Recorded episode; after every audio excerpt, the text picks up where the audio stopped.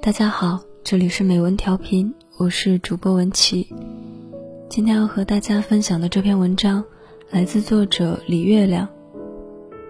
所有的狠心绝情都只有一个理由。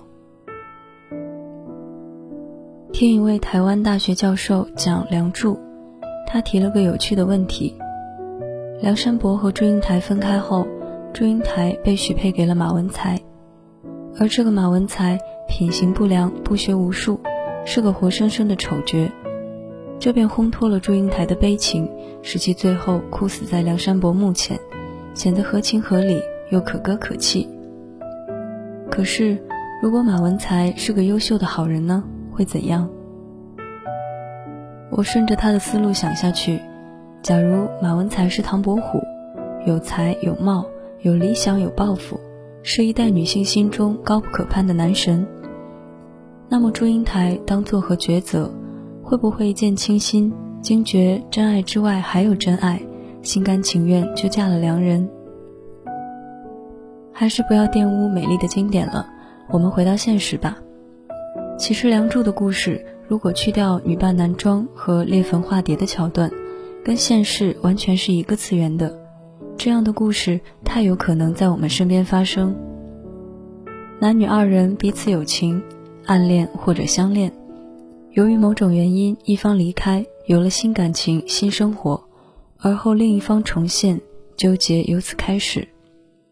这故事通常有两种的结局：一是两人发现彼此是真爱，旧情复燃，幸福快乐的生活在一起；另一种是旧情敌不过新爱，一方继续幸福快乐的跟新人生活在一起，留下另一方兀自怨尤。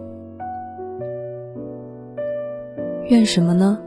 肯定是怨对方薄情，怨自己当年没把握机会，怨老天给了个姻缘却不给结果。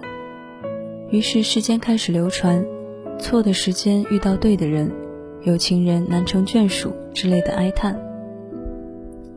其实都错了，以上这些都不是导致你们最后没有在一起的决定因素。真正重要的原因是，你可能不愿意承认你不够好。你不够有钱，不够好看，不够体贴，不够多才，不够跟对方契合，不能提供灵魂之爱，所以人家才选了另一个人。否则，在男未娶，女未嫁的前提下，有几个人会愿意放弃更心仪的人，而非要跟另一个人相守一生呢？又不是古代，被男人摸了一下手，就非得一辈子跟他走。他是祝英台，你是梁山伯。他后来遇到马文才，心中始终挂念着你。你一回来，他立刻飞奔到你怀里，这是你的幸运。可万一那后来者是唐伯虎，他极大可能是要去追寻更幸福的幸福。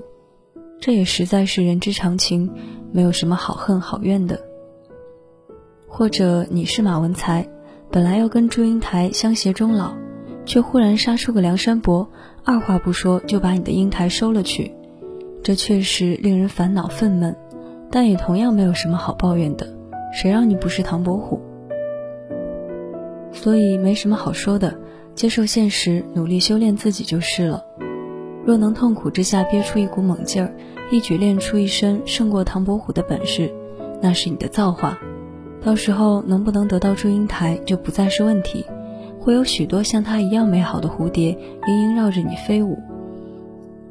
而如果你做不到，那就该明白，它本来就不属于你，错过也是天意，没有理由后悔，更没有资格怨尤。真正影响一段感情结局的，通常都不是偶然因素，一次争吵，一个误会，一次无心之失，一个横刀夺爱的无耻之徒。尽管看起来的确是这些事情导致了你的爱情崩盘。而事实上，那背后的真正原因一定是你不够好，他不够爱。你们的感情分量太轻，你对他的引力太小，才会轻易被一件小事冲散。否则，争吵过后、误会过后，你们一定还会重归于好，因为对方舍不得你。人都不傻的，所有的舍得、狠心、绝情，一定都有充分的理由。